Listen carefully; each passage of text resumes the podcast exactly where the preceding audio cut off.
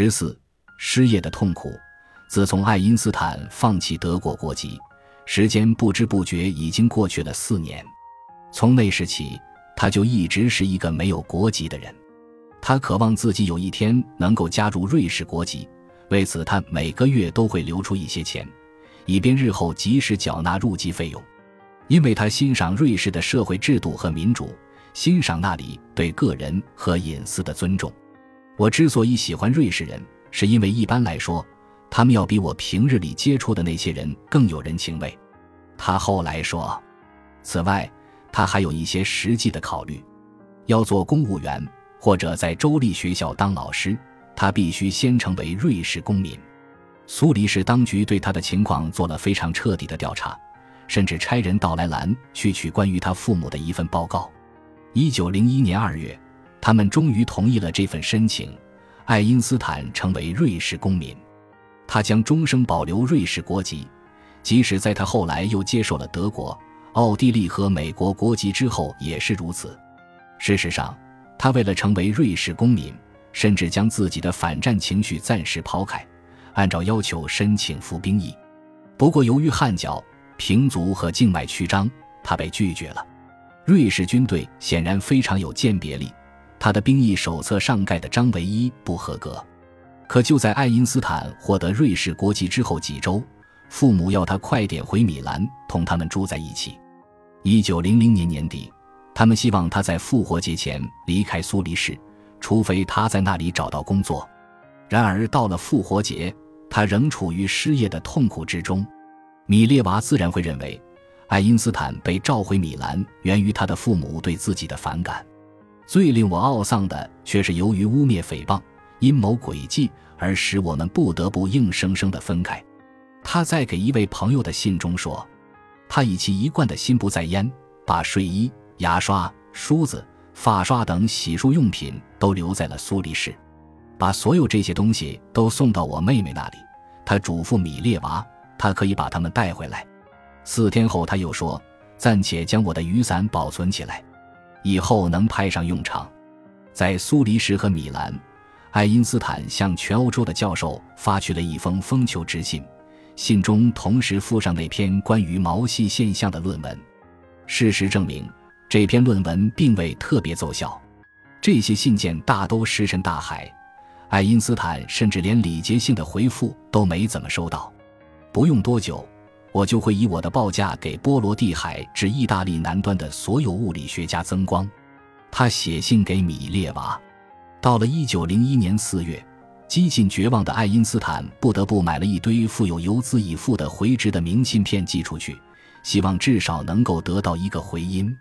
有趣的是，有两张留存至今的明信片已成为收藏者的珍爱之物，其中一张是寄给荷兰教授的。现藏莱顿科学史博物馆，这两张明信片的退还已回复的附件均没有被用过，他甚至连一次礼节性的婉拒都没有收到。尽管如此，我还是在不遗余力地想办法，而且也不让自己失去幽默感。他给老朋友格罗斯曼写信说：“上帝创造了蠢驴，还给了他一张厚皮呢。”在爱因斯坦去信的大科学家中。有一位是莱比锡大学的化学教授威廉奥斯特瓦尔德，他后来因对稀释理论的贡献而获得诺贝尔化学奖。您在普通化学方面的著作激励我写出这篇随信附上的论文。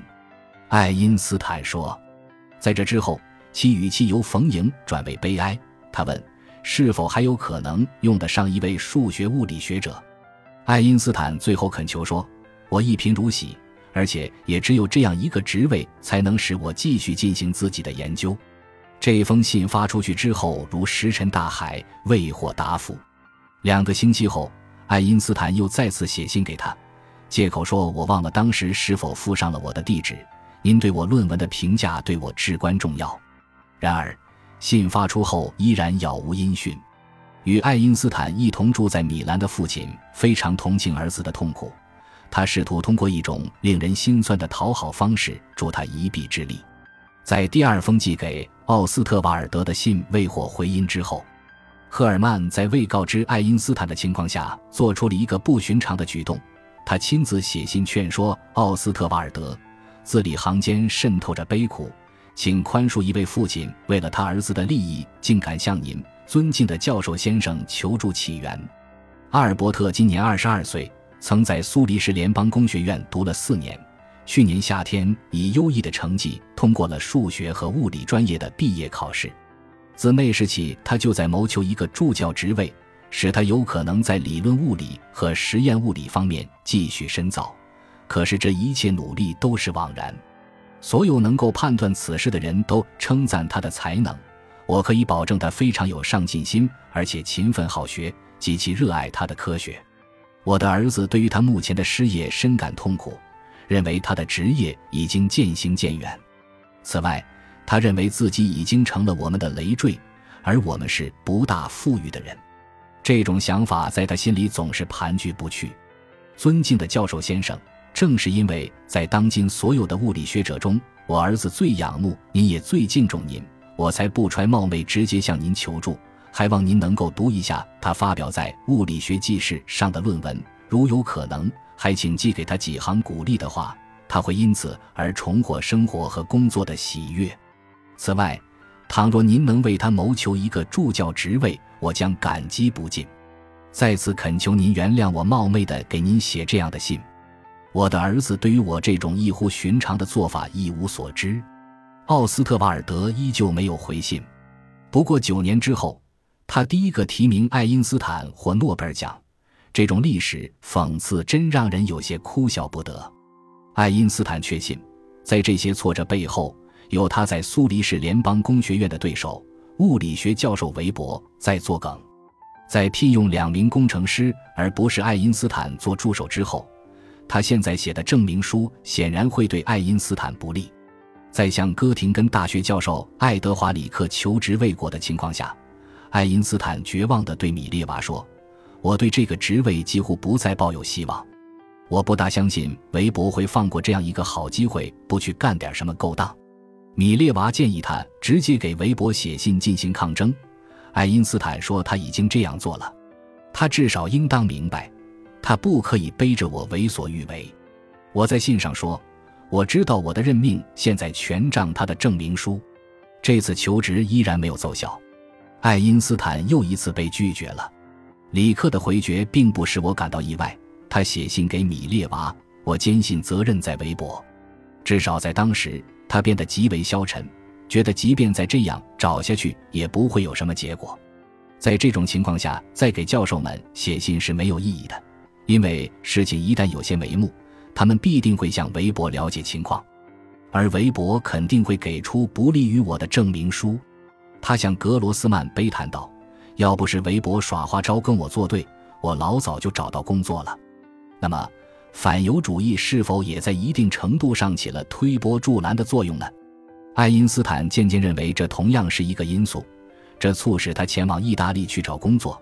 他觉得那里的排犹情绪还不明显，获得职位的一个主要障碍——反犹主义在这里并不存在。而在讲德语的国家，他既让我感到厌恶，也对我很不利。他写信给米列娃，他则向一位朋友谈起了爱因斯坦的苦恼。你知道我的爱人有一张利嘴，而且他还是个犹太人。当爱因斯坦正在意大利为找工作疲于奔命之时，他在苏黎世求学期间结识的一位朋友伸出了援手。他叫米歇勒·贝索，是一名工程师。和爱因斯坦一样，贝索也来自一个中产阶级犹太家庭。他们当初在整个欧洲四处流浪，最后落户于意大利。贝索比爱因斯坦大六岁。他们初次见面时，贝索刚刚从联邦工学院毕业，正在一家工程公司工作。然而，他却与爱因斯坦结成了亲密的友谊，这种友谊将会一直伴随他们走完生命的全程。贝索和爱因斯坦都秉持着最崇高的科学理念，彼此互为最亲密的知心朋友。他们之间的通信现存二百二十九封。正如爱因斯坦在其中一封信中所说，在所有人当中，你爱我最深切，也最理解我。贝索虽然头脑聪明，但是不够专注，缺乏干劲，勤奋刻苦的程度也不足。和爱因斯坦一样，他在中学时也曾因为无礼而被勒令退学。爱因斯坦称贝索是一个性格非常软弱的人，不能振作起来，在生活和科学创造中有所作为，但聪明绝顶。他的工作虽然没有头绪，我却看得颇有兴味。爱因斯坦后来把贝索介绍给了玛丽的姐姐安娜温特勒，他们最终成为夫妻。一九零一年，贝索搬到了的里雅斯特，与安娜生活在一起。当爱因斯坦见到他时，发现贝索还和以前一样聪明机敏、逗人发笑和没有目标。就在那不久前，贝索的上司派他去检查一家电厂，他决定在前一天晚上动身，以确保准时赶到。然而还是误了火车，第二天没有赶到，直到第三天才赶到那里。可是他惊恐地发现自己已经记不起到这里是要办什么事情了，于是他立即给单位寄去一张明信片，要他们重新告诉他应该做什么。上司对贝索的评价是完全无用，几乎精神错乱。爱因斯坦对贝索的评价则更加有趣：米歇勒真是个笨手笨脚的倒霉蛋儿。他用犹太人说的异地絮语对米列娃说：“一天晚上。”贝索与爱因斯坦足足谈了四小时科学，其中包括那种神秘的以太以及对绝对静止的定义。四年之后，这些想法将在他的狭义相对论中开花结果。贝索正是他当时征求意见的对象。贝索对我们的研究工作很感兴趣。爱因斯坦写信给米列娃，尽管他常常由于纠缠于一些细枝末节而忽略了全局。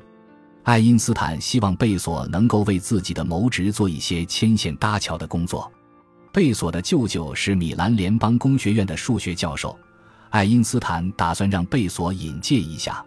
我会揪住他的衣领，把他拖到他舅舅跟前，然后我自己出面来谈。虽然贝索说服了舅舅为爱因斯坦写信，但这一努力还是无果而终。在一九零一年的大部分时间里。爱因斯坦都是既承担一些临时的教学任务，同时也做一些家教。最终，爱因斯坦在苏黎世结交的另一位密友，及那位替他做数学笔记的同学格罗斯曼，为他找到了一份意想不到的工作。正当爱因斯坦重现绝望之时，格罗斯曼给他写信说，波尔尼的瑞士专利局很可能有一个审查员的空岗。格罗斯曼的父亲认识专利局局长。愿意举荐爱因斯坦，你的热心和慈悲使我深受感动。这种品质使你没有忘记你不幸的朋友。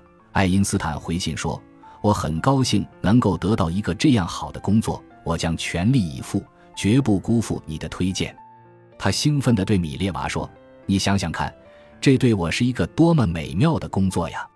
要是这件事成了，我会高兴疯的。”他知道，即使专利局的工作成了。也要再等个把月才行。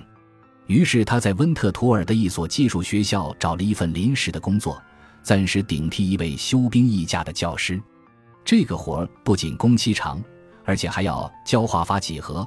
不论在当时还是以后，这一学科都不是爱因斯坦的强项。